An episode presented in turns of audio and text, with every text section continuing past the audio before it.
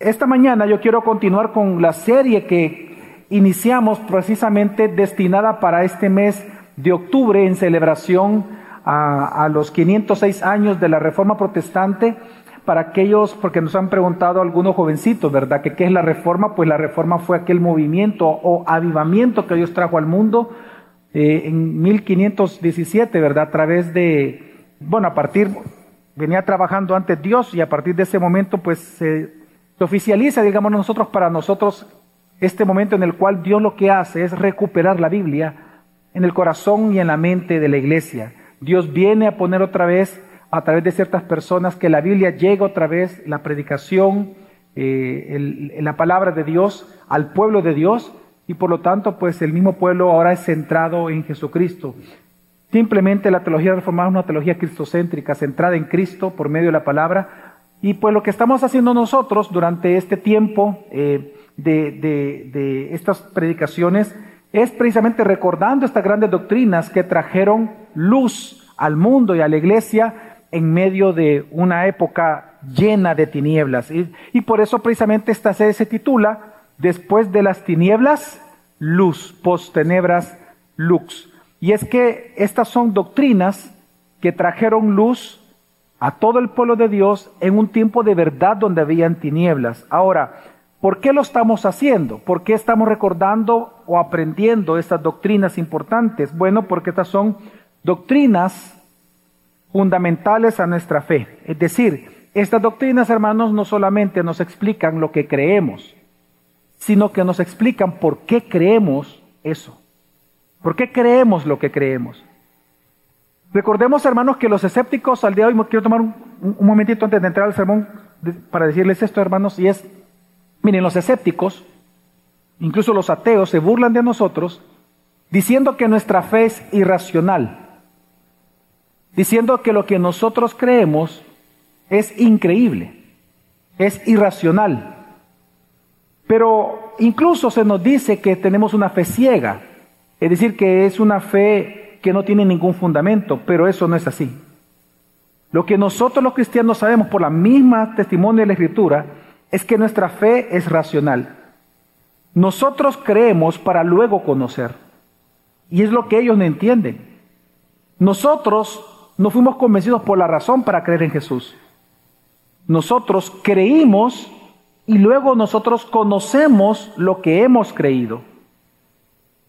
Eso incluso, eh, si usted me acompaña, Jesús lo dijo, Jesús lo enseñó en Juan 7, en Juan capítulo 7, no es el sermón de ahora, pero por favor si quiere acompáñeme y búsquelo, Juan capítulo 7, en Juan capítulo 7, versículo 16, cuando lo tenga me dicen amén. El Evangelio de Juan capítulo 7,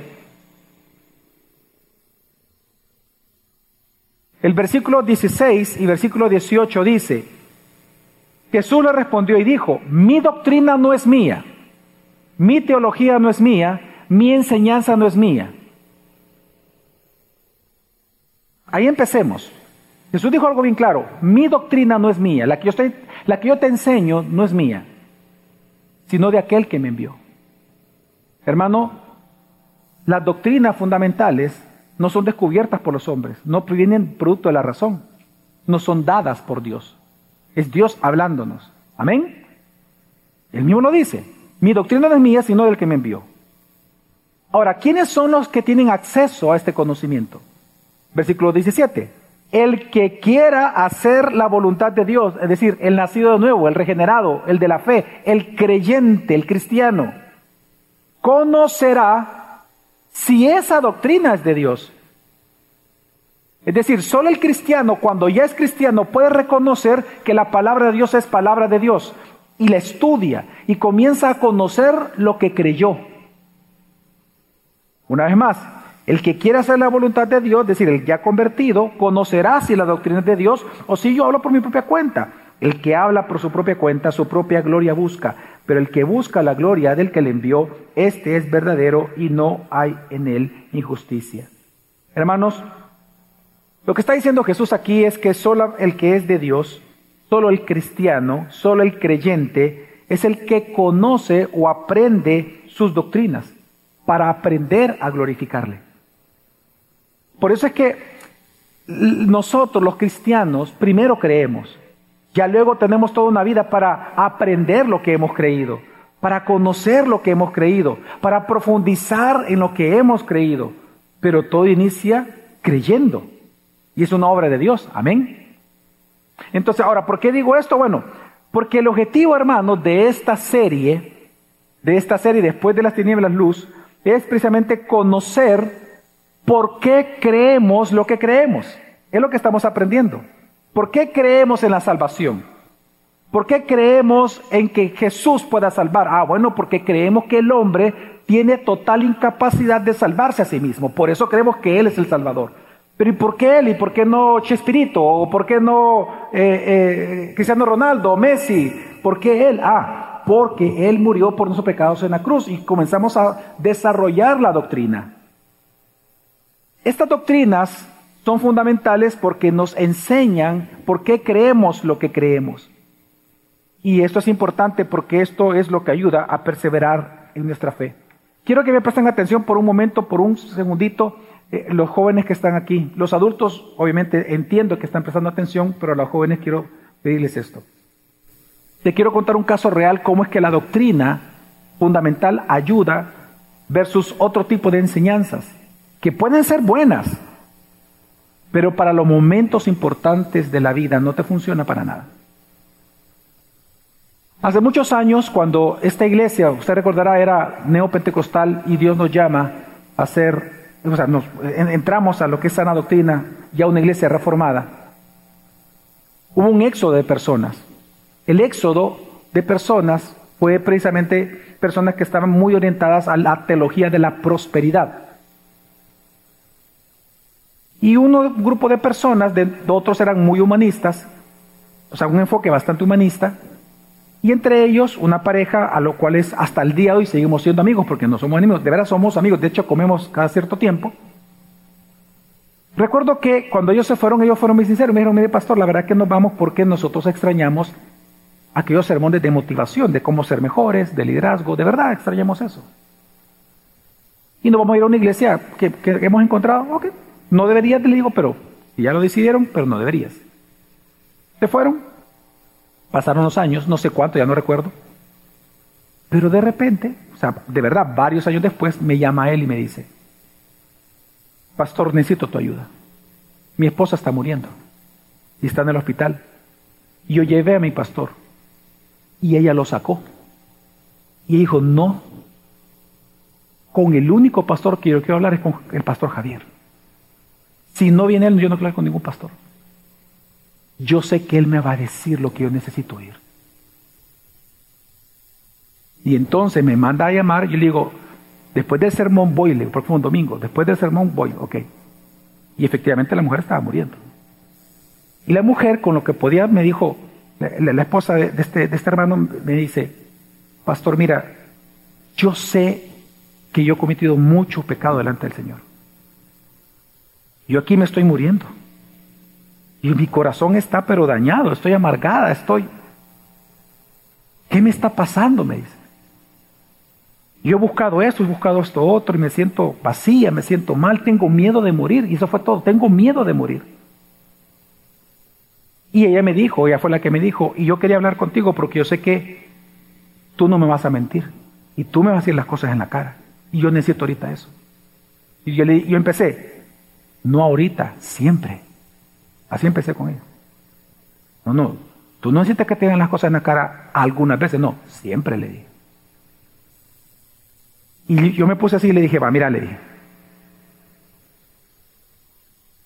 ¿De qué te sirve en este momento que tú estás muriendo?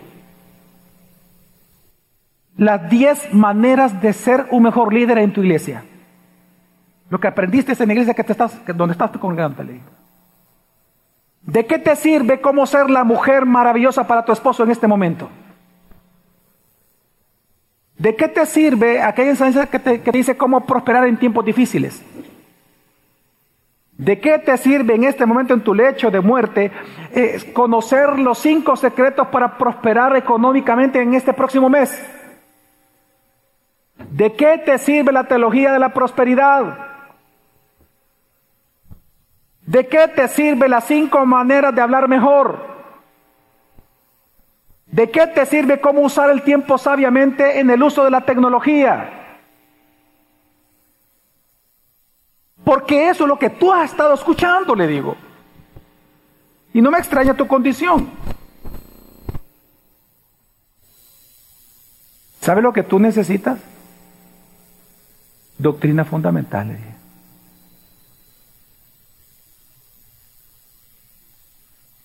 ¿Sabe lo que tú necesitas ahorita?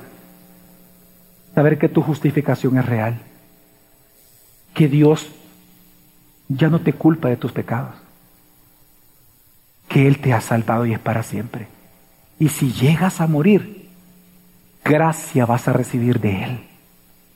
Tú lo que necesitas es saber de que Él es poderoso, tanto para salvarte y levantarte de la cama, como para también, dejándote dormir, morir en la cama, recibirte en gloria para siempre. ¿por qué temes a la muerte? Y empecé entonces a predicarle el Evangelio. Dios la sanó milagrosamente, fíjense. Pero continúa en una iglesia muy mala. Perdón que me tomé este tiempo, pero ¿por qué menciono esto? Porque precisamente estas son las doctrinas fundamentales, junto con otras más.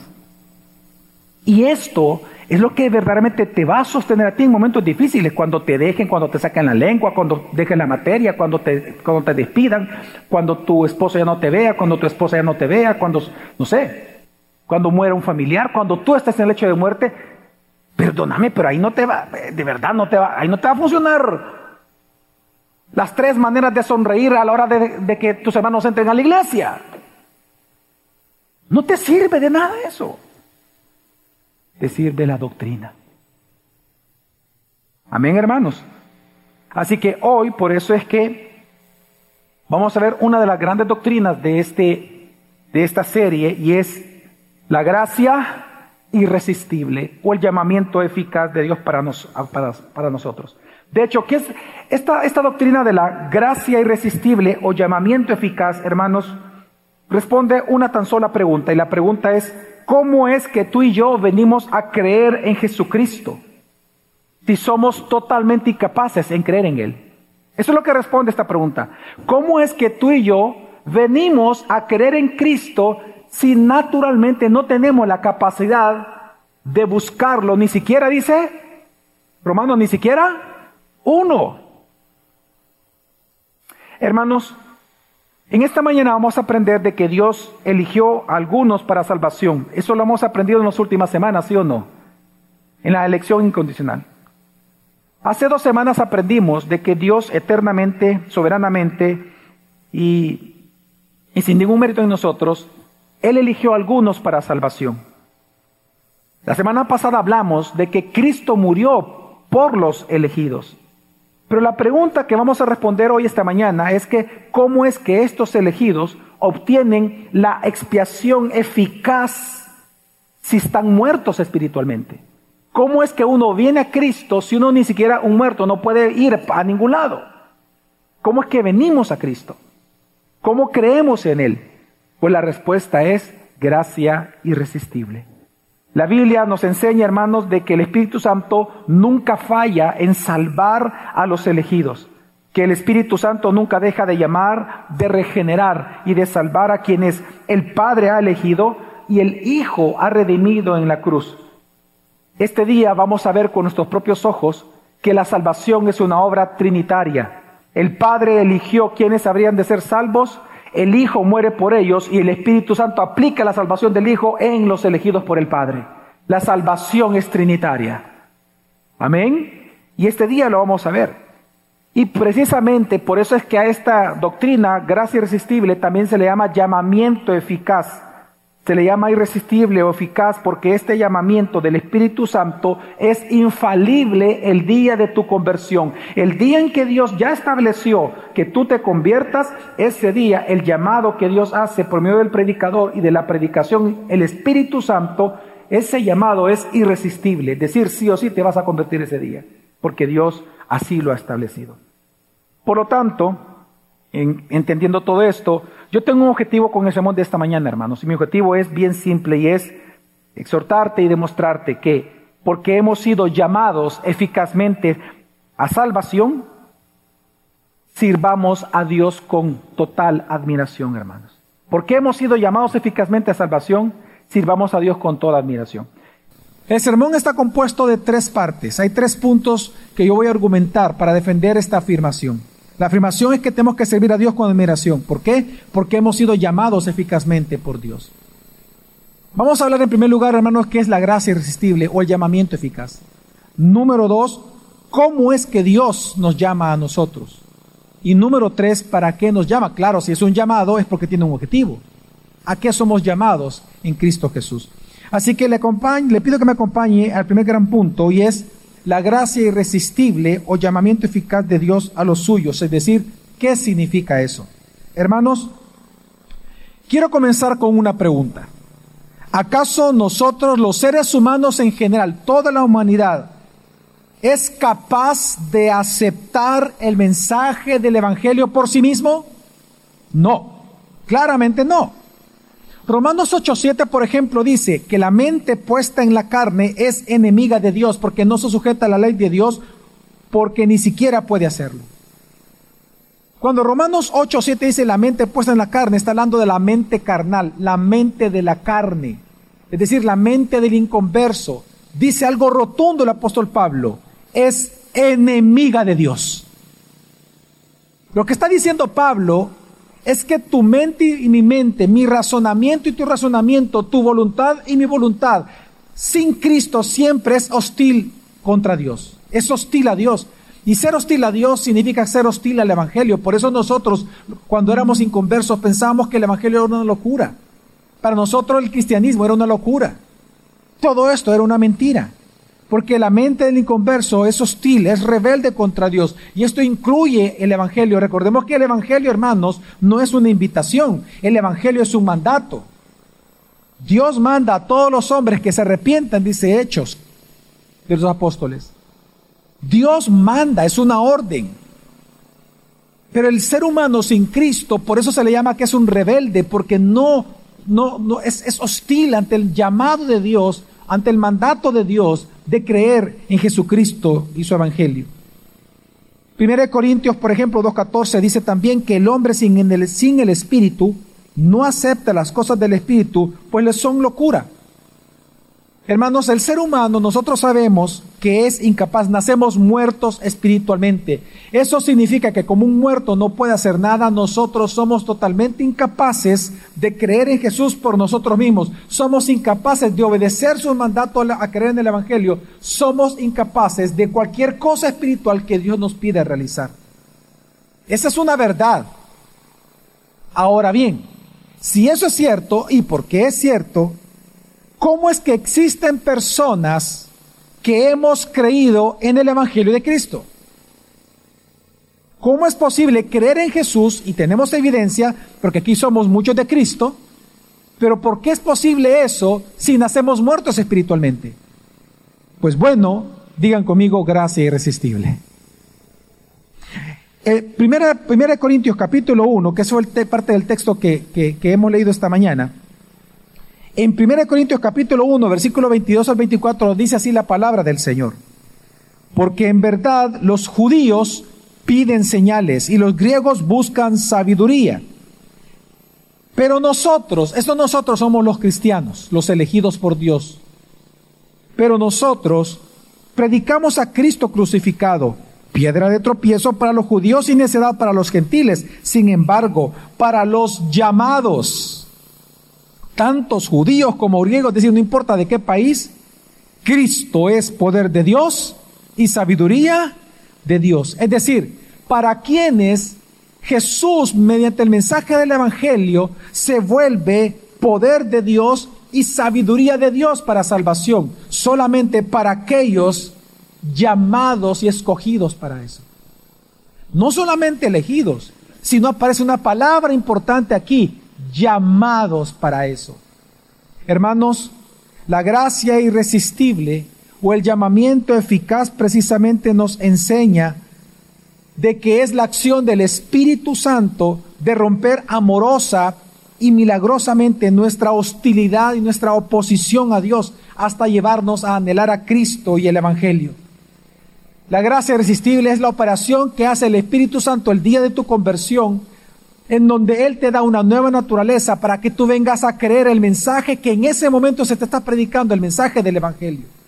La gracia irresistible es la obra del Espíritu Santo, en donde Él cambia la disposición de tu alma y pasas de ser hostil a Dios a amar a Dios a través de Cristo Jesús. Es lo que enseña Juan capítulo 6, versículo 44. Jesús dijo, nadie puede venir a mí si no lo trae el Padre que Él me envió. Jesús mismo advirtió que nadie puede venir a Él. Claro, Romanos 3 lo dice. No hay ni no dice, no hay nadie que haga lo bueno, ni siquiera uno. Aún a todos nos volvimos inútiles. No hay quien haga lo bueno. Nadie. Somos incapaces. Nadie, nadie quien busque a Dios. Pero si la Biblia dice que nadie busca a Dios, entonces ¿cómo es que queremos en Jesús? Aquí está el punto. Porque el Padre lo atrae por medio del Espíritu Santo a Jesús. Jesús dijo, nadie puede venir a mí. Amén, nadie. A menos que el Padre lo traiga. A eso se le llama gracia irresistible.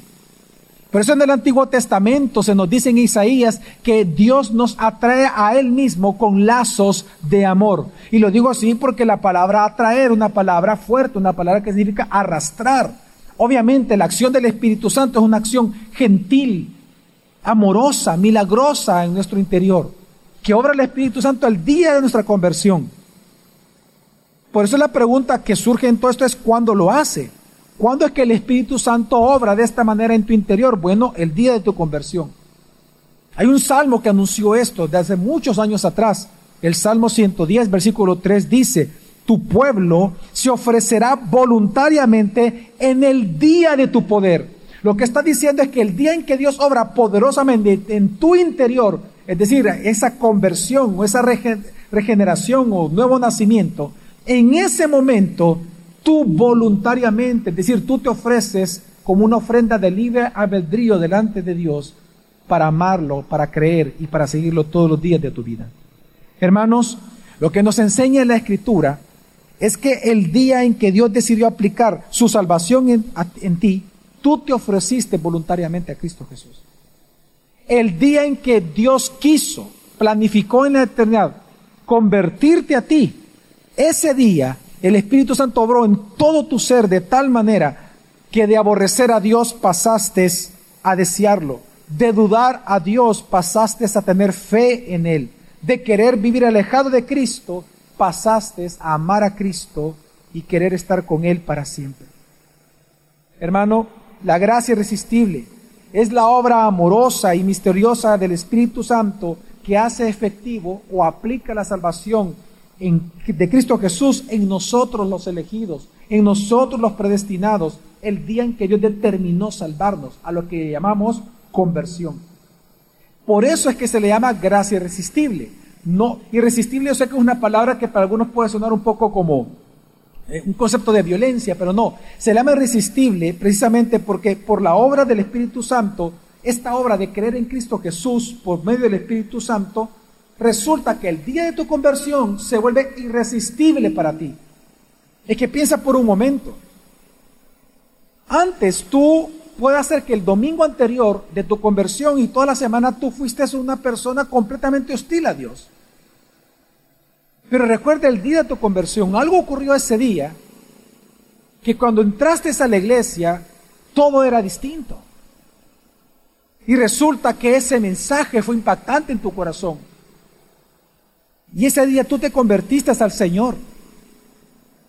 Y lo único que tú anhelabas, lo único era seguir a Cristo.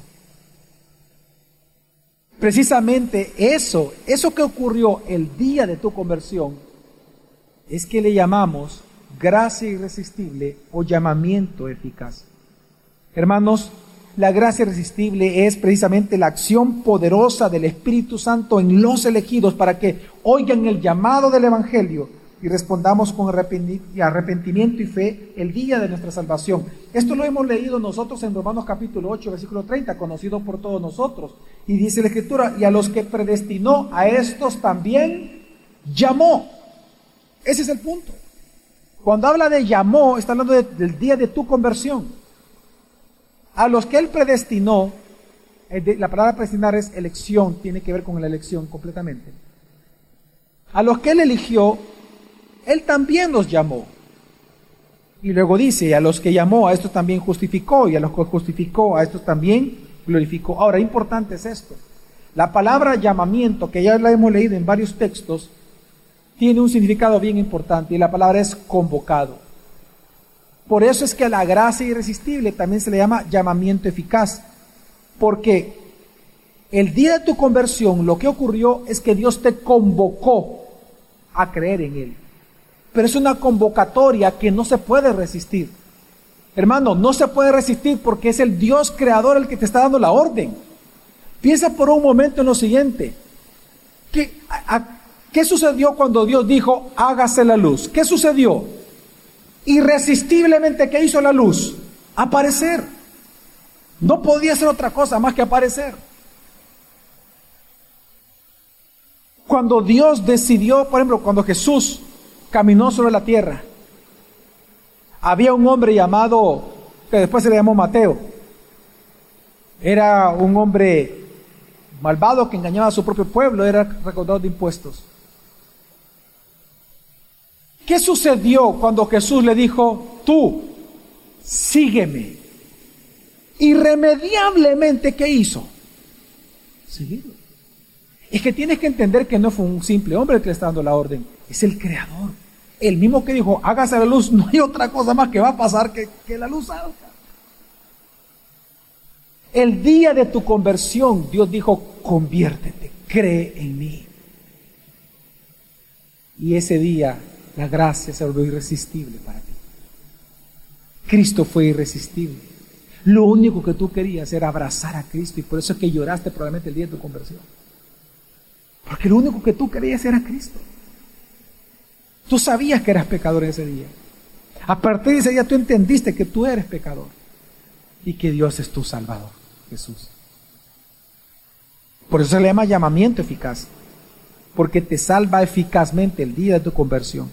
Así que hermanos, la gracia irresistible de Dios no es una opción, sino es una convocación celestial que trasciende la voluntad humana, guiándonos a la luz inmutable de la salvación de Cristo Jesús.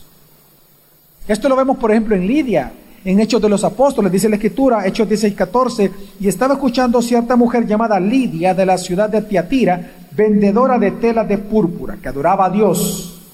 Y el Señor abrió su corazón para que recibiera lo que Pablo decía. ¿Para que recibiera qué? Lo que Pablo decía. Nadie puede recibir el Evangelio a menos de que Dios abra tu corazón. Llamamiento eficaz, gracia irresistible. Ahora, ¿qué sucedió contigo? ¿Acaso tú te acuerdas cómo eras días antes de tu conversión? ¿Acaso tú, tú has olvidado cómo tú eras realmente antes de tu conversión? Por ejemplo, ¿te acuerdas de las pasiones que te gobernaban aquel entonces? Tal vez te sentías solo, tal vez abusabas de las personas, tal vez le mentías, tal vez robabas.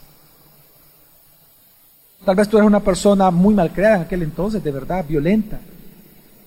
Tal vez tu pasión era de verdad tener muchos hombres, acostarte con muchos hombres y acostarte con muchas mujeres. Pero ¿qué sucedió el día de tu conversión? Todo lo tuviste por estiércol y basura con tal de ganar a Cristo. A eso se le llama llamamiento eficaz. Porque el día de tu conversión lo que sucedió fue que Dios te convocó a salvación. Porque Él te eligió para eso, pero el día de, de tu conversión ya hace la convocatoria. Y ese día esa convocatoria es eficaz. Fue eficaz. Realmente Jesús te salvó. Amén, hermanos. Precisamente a esta gracia irresistible es que se le llama llamamiento eficaz, porque es el llamamiento amoroso pero irresistible, eficaz pero solemne, que el Espíritu Santo obró el día de tu conversión para que dijeras sí al Evangelio y sí a Cristo por siempre y eternamente. Ahora bien, ¿de qué manera Dios hizo esto? Porque esto es lo que significa la doctrina. Ahora la pregunta es cómo Dios obró esto, el día de nuestra conversión. Cómo, su llamamiento vino a ser eficaz sobre nuestra vida.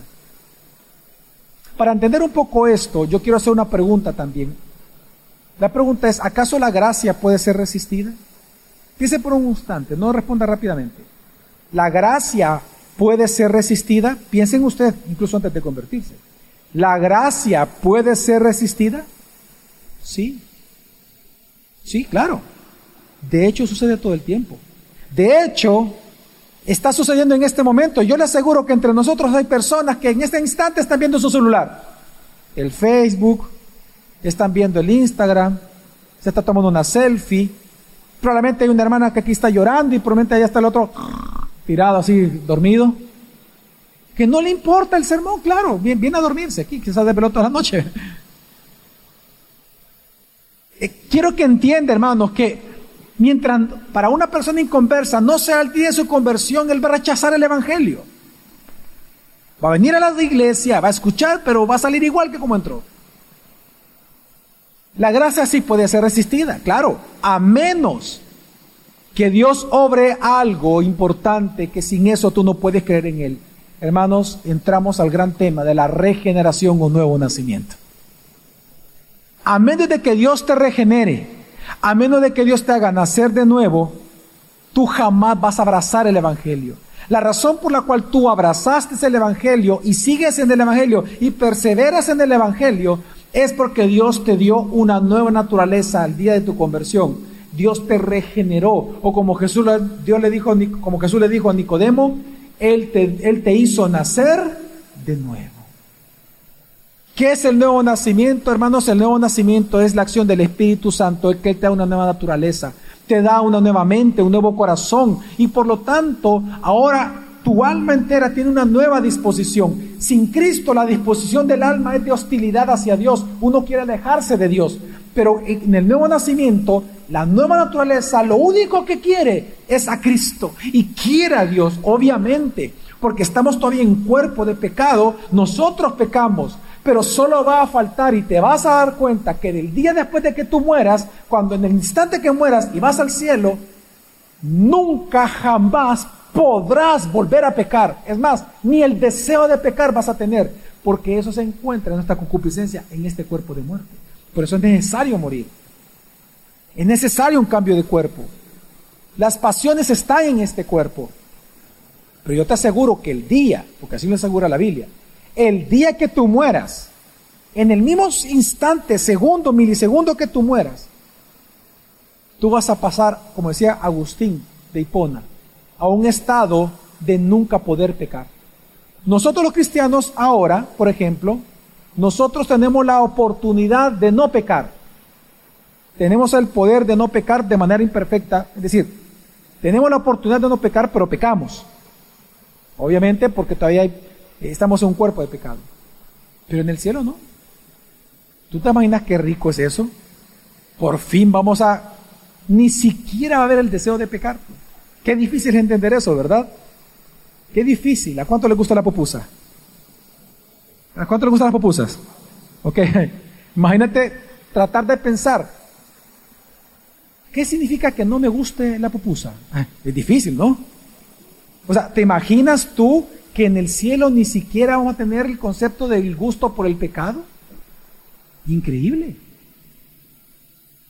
Hermanos, precisamente lo que hace el Espíritu Santo es regenerarnos. Ahora, ¿por qué lo hace? Claramente, la regeneración es, Dios lo que hace es cambiar tu condición espiritual. A eso se le llama precisamente una vida nueva. Dios te da una vida nueva. En ese momento, y es una palabra creacional, se llama nuevo nacimiento porque tiene una relación con Génesis. Así como Dios allá, Él creó todas las cosas, ahora aquí se le llama nuevas criaturas, una nueva creación. Él hace una nueva creación. Es decir, el mismo poder y hasta más, perdón. El mismo poder y hasta más que Dios ocupó para crear todo es el que ocupó para regenerarte a ti. El mismo poder creativo. Así de potente se requiere para la regeneración. Porque allá creó todo de la nada, ¿sí o no? Creación ex nihilo. Él creó todo de la nada. Pero la nueva criatura que Él creó en nosotros, uy, hermano, está en un envase de pecado. Él tuvo que romper esa resistencia en nosotros de manera amorosa. Requiere mucho más poder convertir a alguien que crear todo un universo. Entonces, ¿pero por qué lo hizo el Espíritu Santo? Porque en eso Él nos dio la capacidad de creer. Ahí vino el don de la fe. Entonces, ya respondiendo directamente a la pregunta. ¿Cómo Dios obró el llamamiento eficaz en los suyos? Bueno, hermanos, cuando se te está predicando el Evangelio, hay dos, en este momento que yo estoy predicando, hay dos tipos de llamamiento que está haciendo Dios.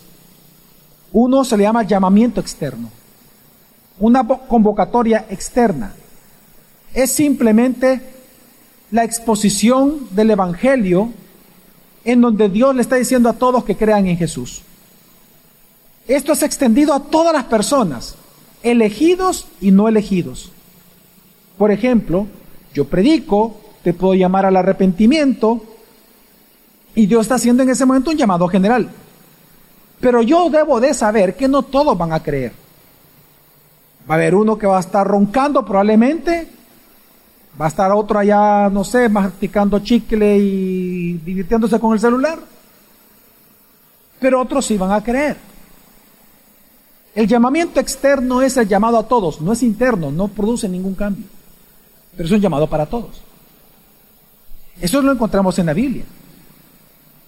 De hecho, estas son las personas que resisten la gracia a este llamamiento. Hechos 7.51 dice, ustedes que son tercos e incircuncisos de corazón y de oídos, resisten siempre al Espíritu Santo, como hicieron sus padres, así hacen también ustedes. ¿Se da cuenta? El mismo apóstol está diciendo que hay personas en el mundo que resisten al Espíritu Santo. Obviamente son los que no están siendo elegidos para eso o no es el día de su conversión. Ahora, ¿se acuerdan ustedes de la parábola de, de las bodas del príncipe, de las bodas del hijo? En esta parábola dice la escritura que el padre, que es Dios el Padre, manda a sus siervos a, invitar a algunos a la boda del hijo. Cuando llegue el tiempo de la boda, porque recuerde que antes era así, se anunciaba un año antes, año y medio, etcétera, etcétera. Mi hijo se va a casar el otro año. mientras el hijo iba a preparar la casa para la esposa, etcétera. Cuando llegaba el tiempo, entonces volvían a enviar a los siervos, ya todos sabían, así que no tenían excusa, tenían que haber apartado el tiempo para eso. Cuando llega el tiempo, vuelve a enviar a los siervos y comienzan a decir, ya es el día de la boda, ya son las bodas. ¿Y qué empezó a ocurrir? Dice la parábola. Que algunos comenzaron a poner excusas para no ir. Uno le dijeron, ya tengo que ir a ayuntar los bueyes. Otro le dijo, no, tengo que ir a mis negocios. Otro, y así, diferentes excusas. Pues dice la Biblia que se indigna el Padre. Entonces manda a sus siervos a que vayan y recojan invitados de la calle y de todo el mundo. Dice. Y resulta que las bodas del Cordero se llenan de invitados que fueron vestidos correctamente, excepto uno que es echado fuera. En ese contexto, en esa parábola, la explicación de Jesús fue Mateo 22, 14. Y Jesús dice como conclusión de esta parábola, porque muchos son los llamados, pero pocos que los escogidos. Hermanos, Existe algo que en teología hablamos del llamamiento general de Dios. El llamamiento general es la invitación real, genuina, que Dios hace a que todos se conviertan, pero no, pero no se van a convertir, porque es un llamamiento general. ¿Qué se necesita entonces? Un segundo llamamiento. Este segundo llamamiento se le llama el llamamiento interno. Hermanos, el llamamiento interno es el acto interno que Dios realiza en nosotros los pecadores, en donde Dios nos traslada de las tinieblas a la luz admirable de Cristo Jesús. Pero ustedes son nación santa, pueblo adquirido por Dios, para que anunciéis las virtudes de aquel que os llamó, la palabra llamamiento, aquel que os llamó de las tinieblas a su luz admirable. Así que hermano, el llamamiento interno no es, no es no es por mérito propio que nosotros venimos a la luz, sino por la intervención divina que rompe nuestras cadenas de ignorancia y nos guía hacia una fe auténtica. Pero la pregunta surge una vez más, pero ¿y cómo pastores que oímos el Evangelio y si estemos muertos espiritualmente? Bueno, por la regeneración y el nuevo nacimiento.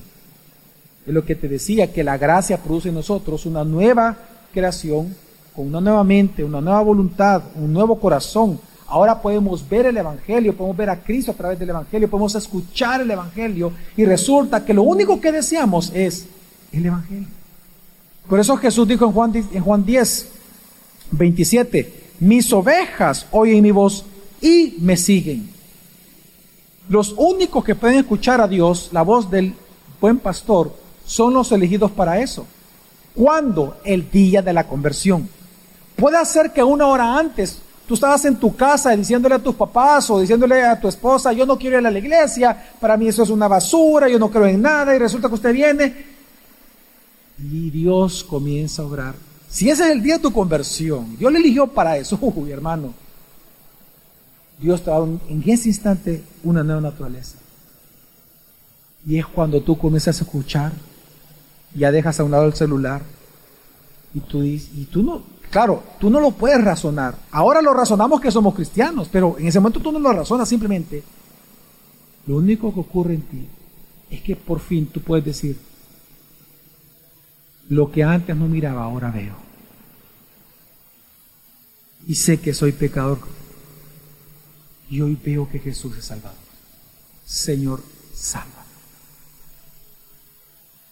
E irremediablemente, irresistiblemente, lo que haces es enamorarte de Cristo.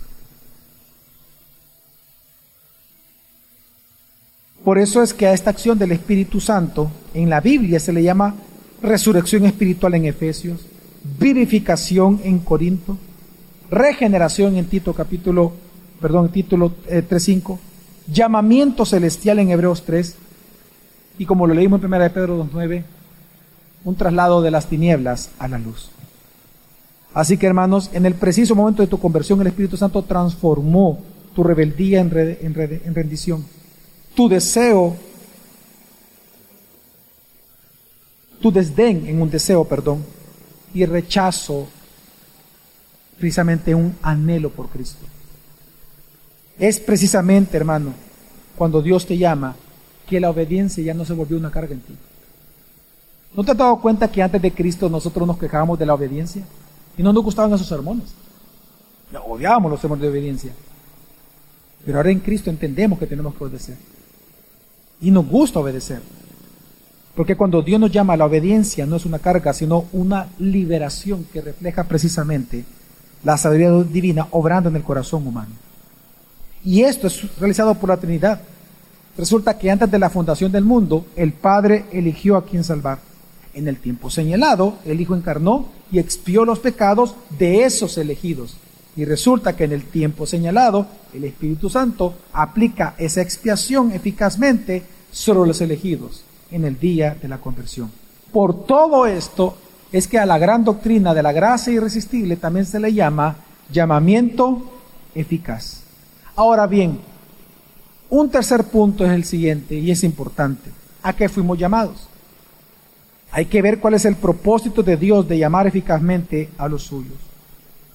Y es que en 2 Timoteo, capítulo 1, versículo 9 dice la escritura, Él nos ha salvado y nos ha llamado con un llamamiento santo, no según nuestras obras, sino según su propósito y según la gracia que nos fue dada en Cristo Jesús desde la eternidad. Hermanos, dice la Escritura que Él nos ha salvado con un llamamiento santo.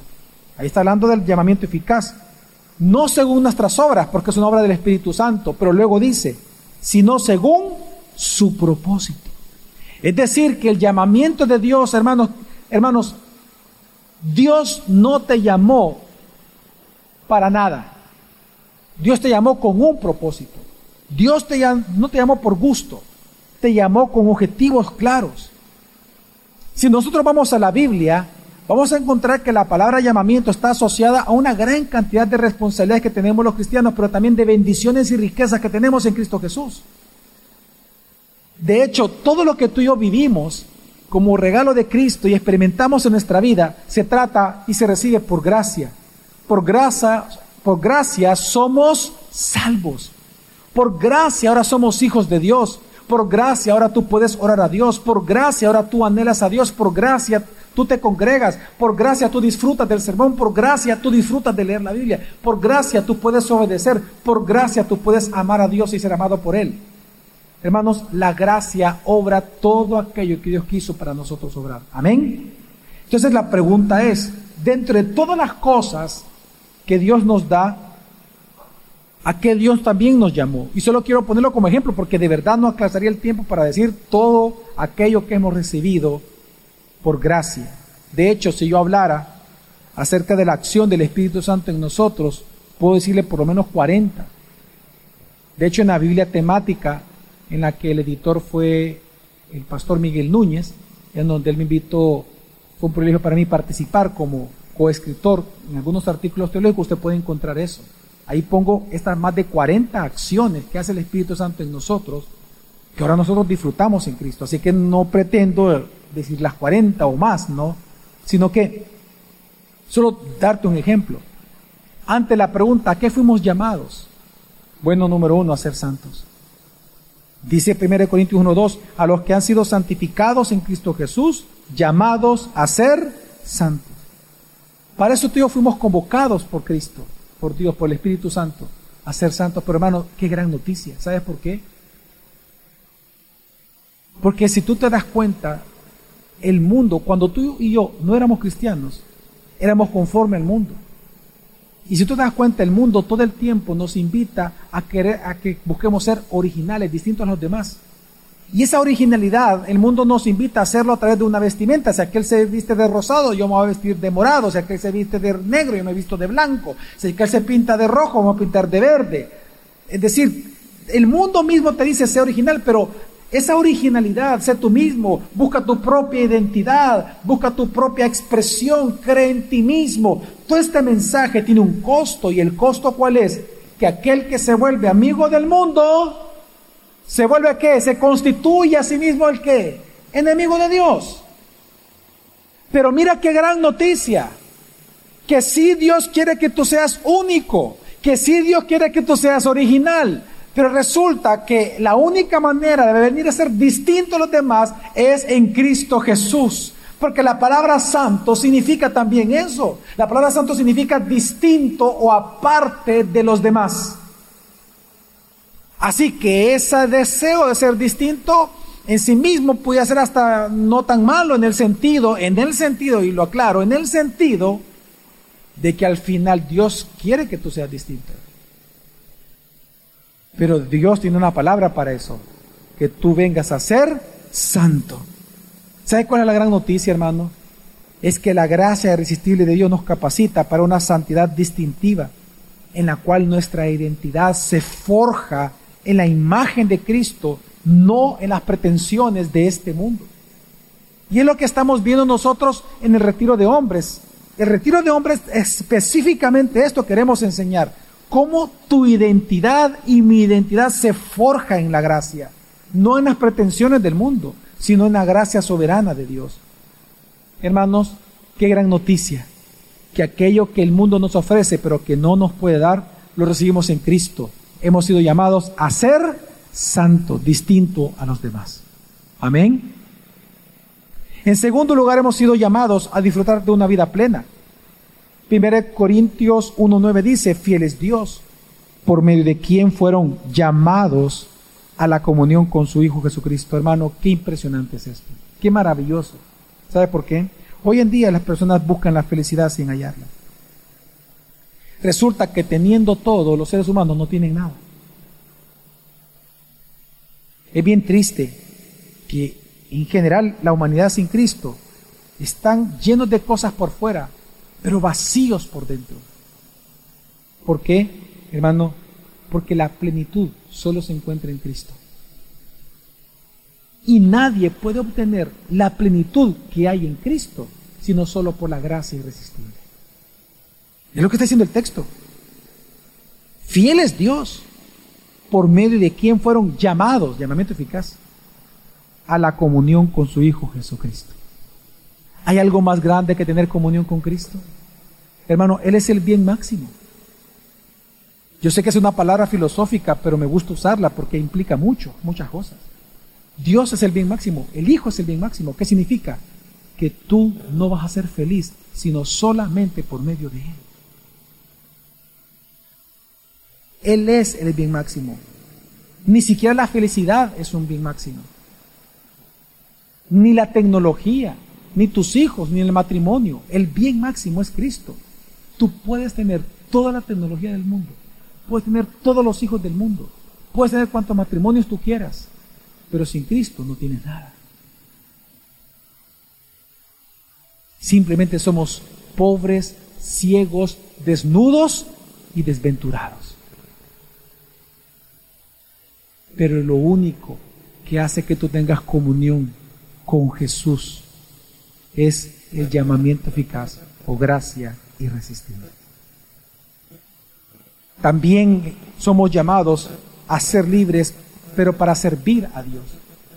Mira, muchas personas andan en búsqueda de cómo ser libres de su pecado.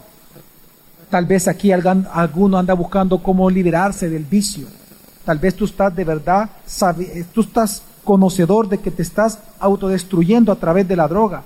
O tal vez la ira, tal vez la amargura que hay en tu corazón te está destruyendo y tú has probado muchas cosas. Has probado la ciencia, has probado la, la, psicología, tal vez tú has probado otras cosas, has probado medicamentos, has probado terapias, has probado muchas cosas en el mundo, solamente para frustrarte aún más y para descubrir simplemente eres esclavo de mismos pecados desde hace muchos años. La pregunta es, ¿qué te puede hacer libre a ti? Solamente la gracia. Es que Gálatas 5:13 dice, porque ustedes, hermanos, a libertad fueron llamados. Llamamiento eficaz. ¿A qué fuimos llamados? A libertad. Solo que no usen la libertad como pretexto para la carne, sino sírvanse por amor los unos a los otros. Hermano, el que tú y yo seamos fieles a Dios no es una elección casual, sino es nuestra respuesta al llamamiento eficaz que resuena en las profundidades de nuestro ser. Así que, hermanos, Dios nos llama a ser libres, pero para servirnos unos a otros somos llamados a servir a Dios. Pero también somos llamados a tener paz. Uy, más en estos tiempos. Cuán importante y cuán valioso es de verdad el bien llamado paz. Pero la paz no viene a tu corazón. Mire, el mundo puede estar en paz y aún así tu corazón estar en gran guerra, en gran tumulto, en gran dificultad en ti mismo.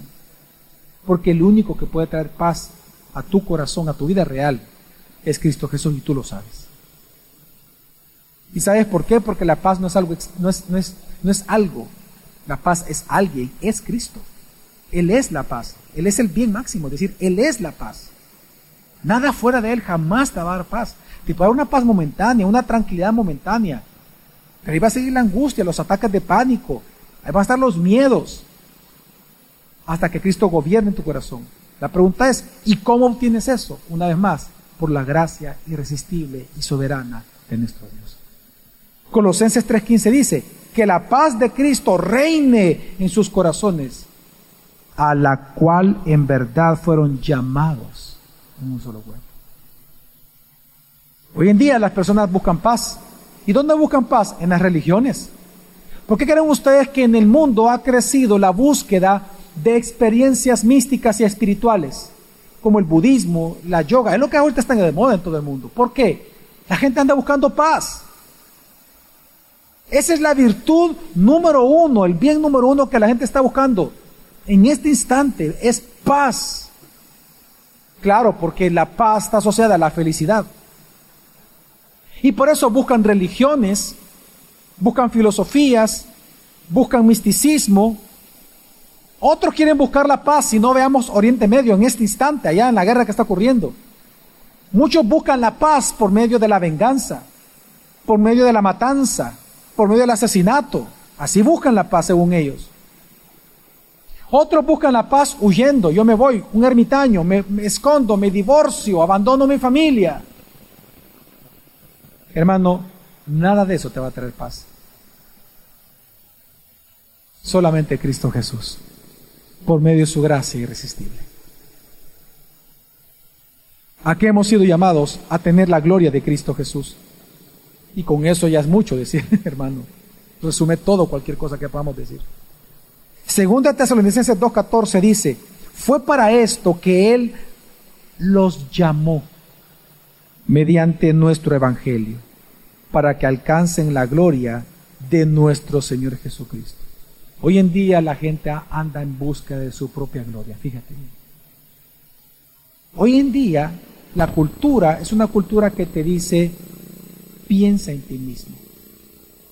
La cultura te está llevando en todo el mundo a que tú creas que tú eres tu propio Dios, que tu opinión es la única verdadera y que tienes que hacerla respetar. Tienes que defender tus intereses. El mundo te lleva a buscar la gloria para ti mismo. ¿Qué significa eso? Ser popular, ser famoso, a eso me refiero. Es la búsqueda número uno de los youtubers. Es más, si el youtuber o el influencer o todas estas palabras nuevas que están surgiendo, todos estos calificativos de estos, de, estos expertos en diferentes cosas, realmente, ¿cuál es la esencia de su trabajo? Ser popular. Esa es la esencia. Tú sabes que Jesús no estuvo exento de esa tentación, ¿verdad? Recuerda que Satanás lo llevó al pináculo del templo, dice la Escritura, amén. Amén. ¿Y qué le ofreció ahí? Todo si me adoran. Te ofrezco todo, fama, gloria. La gloria de este mundo te la regalo. Si tan solo me adoras. ¿Sabe? El pináculo del templo es la parte más alta del muro. Satanás lo que le pidió a, Jesús es que él saltara, citándole un salmo, obviamente, y vemos que, que la interpretación fue equivocada. Por eso que cuando alguien predica equivocadamente un texto bíblico, eso es satánico, porque es Satanás quien hace eso. Digo que saltara porque el Salmo dice que el Padre va a evitar que su pie no tropiece en piedra. Pero si Jesús hacía eso como de eso no trata el Salmo, él estaba tentando a su Padre. Él, estaba, él iba a pecar de presunción, preasumiendo que el Padre tenía que rescatarlo porque Él es el Hijo. Pero esa es la respuesta de Jesús, ¿cuál fue? No tentarás al Señor, tu Dios. Ahora, ¿por qué le pidió que él saltara del pináculo? Mire, ¿sabe cuánta gente visitaba el templo en aquel entonces? Estamos hablando de cientos de miles de personas al día. Al día, hermano. ¿Qué hubiera pasado si Jesús se hubiera lanzado y él hubiera volado así como fuera Goku, O como fuera no sé qué, Batman o que, o, no sé, o Superman. Y hubiera bajado. ¿Qué hubiera ocurrido con la gente? Conociéndonos a nosotros. ¿Qué hubiera ocurrido? Una adoración. Y cualquiera puede decir, pero pastor, ¿y que tiene de malo que adora y no él es Dios? Exacto. El punto que la adoración no iba a ser por reconocer que Él es el Cristo o que es tu Salvador. Era una adoración mundana, de gloria humana. Jesús fue tentado por el Satanás a ser famoso de esa manera. Pero ¿sabe por qué me extiendo en este punto? Porque precisamente lo que quiero que entiendas es que al final de todo, Dios sí quiere una gloria para ti. Claro. ¿Acaso no dice el Antiguo Testamento Dios a cada uno de nosotros, alábese en esto el que subiere de alabar a sí mismo, en entenderme y conocer que yo soy Jehová? ¿Sabe qué está diciendo ahí Dios? Gloríese en esto el que subiera de gloria. Es decir, hay una gloria que tú y yo podemos buscar. Claro que sí. Es que recuerda que fuimos creados a imagen y semejanza de Dios. Las mujeres por eso están invitadas al, al Congreso del otro año, creadas a su imagen. Hay una gloria que debemos de buscar. Claro que sí. Porque Dios es glorioso y si somos creados a imagen y semejanza de Él, claro que nosotros hay un deseo de gloria. Pero hay un deseo de gloria que no es pecaminoso. ¿Y cuál es ese? Conocer a Cristo Jesús. Conocer a Dios. Esa es la gloria del ser humano que podemos decir que estamos en una reunión de amigos y un, aquí puede estar un médico diciendo de las grandes maravillas que ha hecho con su bisturí, tal vez otro hablando de las grandes cosas que ha logrado con su carrera de abogacía, los grandes malacatas que ha sacado de la cárcel o otra cosa, yo no sé, o, o tal vez un empresario de las grandes empresas que ha levantado. Pero usted en esa reunión no tiene nada de qué avergonzarse. Porque hay una gloria que usted tiene, que le fue dada del cielo, que está por encima de la gloria humana. Usted perfectamente puede decir en esa reunión, pues yo, yo quiero compartir algo con ustedes. No he generado esas empresas, no tengo esa calidad de, no, no soy abogado, no soy doctor, pero yo conozco a Cristo personalmente. Él me ha salvado y soy un hijo de Dios. Yo soy hijo de Dios soy un santo justificado por la sangre del Cordero. Y yo tengo ganada la vida eterna no por mérito, sino por gracia irresistible. Esa es la gloria del ser humano. La gloria de nosotros, los cristianos, que podemos hablar de Cristo porque lo conocemos. Somos expertos de Cristo. Hermanos, somos los influencers del mundo. Si usted quiere ser influencer, pues ya lo es. Los influencers del mundo somos realmente nosotros porque tenemos el único mensaje de salvación. Amén. Esa es nuestra gloria. Entonces, por lo tanto, hermano, en resumen, ¿qué quiero decir? Voy a resumir cuál es el propósito por el cual Dios está llamado a ti y a mí en este llamamiento eficaz. Estamos llamados, fuimos llamados a estar vivos eternamente viviendo para Cristo. Después de las tinieblas, luz. Nosotros fuimos trasladados de las tinieblas a la luz admirable que es en Cristo Jesús. Hermanos, esa es la primera gracia, llamamiento que Dios nos ha hecho, vivir eternamente para Cristo. Segundo llamamiento, que podemos resumir todo lo que hemos hablado, es que estamos empoderados, esa palabra me gusta mucho, una palabra muy actual, obviamente, estamos empoderados moralmente. Hermano, la gracia es la gracia, no la tecnología, no la ciencia, no, no las humanidades, no. La gracia es quien nos ha capacitado para no mentir, sino hablar la verdad, para no odiar, sino perdonar, para no robar, sino dar, para no codiciar y retener, sino ser generoso. Es la gracia la que nos ha capacitado para no envidiar, sino alegrarnos con el hermano con lo que tiene es la gracia la que nos ha capacitado para nosotros no decepcionar a nuestros hijos, no decepcionar a nuestros padres, no decepcionar a nuestra esposa, no decepcionar al esposo, no decepcionar al jefe, no decepcionar a los empleados. Es la gracia de Dios la que nos ha capacitado para amar y para ser amados. Es la gracia, hermano, la que nos ha capacitado para mantenernos sexualmente puros y para glorificar a Dios a través de nuestra conducta. Es la gracia irresistible y soberana de Dios la que nos ha capacitado para glorificar a Dios. Amén, hermanos. Y eso no viene del mundo, viene de Dios. Y la gracia, en tercer lugar, podemos resumir que nos ha llamado a tener una posición glorificada. Antes éramos enemigos, mas ahora por la gracia somos amigos de Dios. Antes éramos desconocidos para Jesús, Recuerde que él, va a decir a algunos en el cielo, apartados de mí malditos porque nunca os conocí. Antes nosotros éramos desconocidos de Cristo, pero por la gracia ahora somos conocidos por Él. Antes éramos bastardos, mas ahora por la gracia somos hijos de Dios. Antes estábamos condenados, así nacimos, pero ahora por su gracia estamos justificados. Antes nuestra disposición espiritual era rechazar a Cristo, ahora es seguir y amarlo para siempre, por la gracia soberana e irresistible de nuestro Señor Jesucristo. Amén. Entonces, ¿qué tenemos que hacer para finalizar, hermanos? Admiremos a Dios por su gracia. De verdad, mira, mira cuánto Dios te ama. El llamamiento eficaz realmente es una acción del amor de Dios. Mira, te lo explico de esta manera. Uno de los atributos más importantes que tenemos que recordar todo el tiempo cuando hablemos de las emociones de Dios es que Dios es impasible, la impasibilidad de Dios. Dios no tiene pasiones. O sea, Dios no es, un ser humano. Es decir, Dios no tiene pasiones, de, o sea, no tiene arranques de ira ni arranques de amor. Si Dios fuera pasional, un día te puede amar y el día siguiente te odia. Claro. Si Él fuera pasional, Él es impasible. Pero entonces la pregunta que surge es, ¿y cómo es que nadie le dice que Él nos ama, que Él se compadece? Ah, es que no son pasiones en Dios. Entonces, ¿qué son?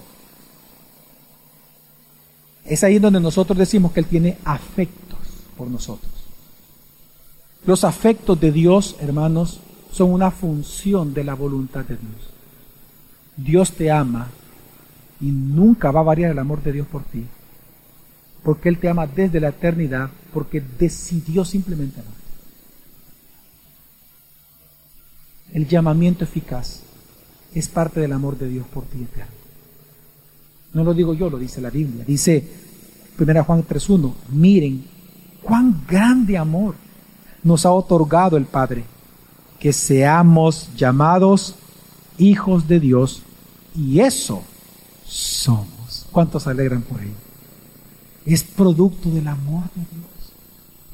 Así que hermano, yo te digo esto para que cada día admiremos su gracia. Cada día admira la gracia de Dios. Ama la gracia de Dios. Aprovecha la gracia de Dios. Usa la, la, la gracia de Dios. Estudia la palabra de Dios para entender su gracia porque Él nos ha llamado con un propósito, por lo tanto seamos fieles a ese propósito. Recordemos que porque muchos son llamados, pero pocos son los escogidos, entonces que también eso nos lleve a evangelizar a otros. Algunos pudieran pensar, pero mire, pastor, mira, si no todos son elegidos por Dios, no por todo Jesús murió, sino que solo por los elegidos, y, y Dios solo llama a los elegidos, entonces ¿para qué voy a evangelizar?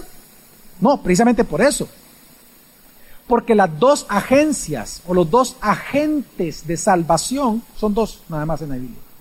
El Evangelio y el Espíritu Santo.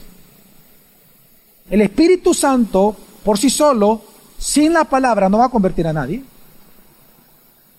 Y la palabra, la palabra, la palabra, la palabra, la palabra, la palabra, la palabra, sin la acción del Espíritu Santo de regeneración, no sirve para nada. Solo para condenarte. Las dos agencias de salvación, el día de tu conversión es el Espíritu Santo y la palabra. Pero ¿quién predica la palabra? ¿Quién, ¿Quiénes somos los responsables de predicarla en todo el mundo? Nosotros, los influencers del mundo. Los influencers de Dios seríamos en todo caso, ¿verdad? Así sería, ¿verdad? Los youtubers de Dios.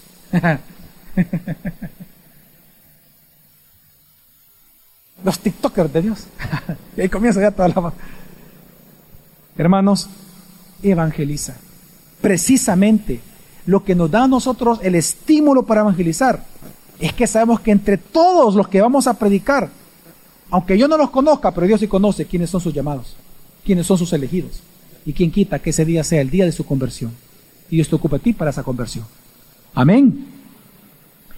Hermanos, solo quiero terminar con, una pequeña historia que, que creo que es significativa en este, en este sermón una de las alabanzas de verdad, y usted va a estar de acuerdo conmigo, una de las alabanzas sin exagerar, más hermosas que se han escrito para Dios y que el pueblo cristiano canta en todo el mundo es gracia, sublime gracia, perdón, es sublime gracia, ¿sí o no? Es una de las alabanzas más hermosas. ¿Sabes quién la escribió? Un hombre llamado John Newton en el siglo XVIII. ¿Y sabes por qué él escribió? Y tú te vas a identificar, bueno, todos tendríamos que identificarnos con él. John Newton no se convirtió de joven, ni de niño. Él se convirtió en una edad adulta. Él fue por más de 30 años, 25, 30 años, un marinero. Y luego se convirtió en capitán de barcos de, esclavos. Él, él trasladaba a los esclavos. Y él mismo reconoce que él abusaba de los esclavos. Él era un hombre muy malvado. Malvado, malvado. Su depravación probablemente externa superó la de muchos aquí. Él hizo cosas que usted jamás ha hecho. Y resulta que incluso hubo una época en la cual todo esto se lo devolvieron. Un capitán de otro barco le hizo una jugada ahí, lo dejó tirado en África Occidental. Y resulta que la esposa del jefe de él lo, lo, lo, comienza a abusar, es decir, un, abuso físico, eh, eh, golpes, ¿verdad? No estoy hablando sexual necesariamente, estoy hablando de golpes, que era lo que, a lo que nos estamos refiriendo, como un esclavo más. Y ahí pasó sufriendo por muchos años. Y fue precisamente trabajando, luego otra vez recuperando el barco y trabajando como capitán, que vino una tormenta terrible. Él ya había escuchado el Evangelio, pero él lo resistía todo el tiempo y lo rechazaba. Y en ese momento que, que él pensó que iba a morir, él se recordó del Evangelio. Y ese día él se convirtió. Dios lo convirtió. Hoy entendemos que Dios lo convirtió. Amén. Y Dios lo llama a salvación ese día. Su conversión fue tan radical que él deja de trabajar de esto, se va a congregar a una iglesia, resulta que lo ordenan pastor, y un día, y él era compositor, le gustó componer himnos para Dios, que reflejaban su corazón de agradecimiento a Dios. Entonces un día le, dijo el pastor, queremos que compongas un himno para fin de año que cantemos con iglesia. Él dijo, voy a componer un himno que hable de lo que Dios hizo pero conmigo, con John Newton. Y es ahí como surge la letra de sublime gracia, que dice así, sublime gracia del Señor, que a un infeliz salvó. Fui ciego, mas hoy veo, perdido, pero Él me halló. Su gracia me enseñó a temer mis dudas. Él ahuyentó. Oh, cuán precioso fue a mi ser cuando Él me transformó. Ya libre soy. Dios me salvó y mis cadenas ya Él rompió. Y como un río fluye el perdón. Sublime gracia. Oh, inmenso amor. En los peligros o aflicción que yo he tenido aquí, su gracia siempre me libró y me guiará feliz. Ya libre soy, Dios me salvó y mis cadenas Él ya rompió. Y como un río fluye el perdón, sublime gracia, inmenso amor.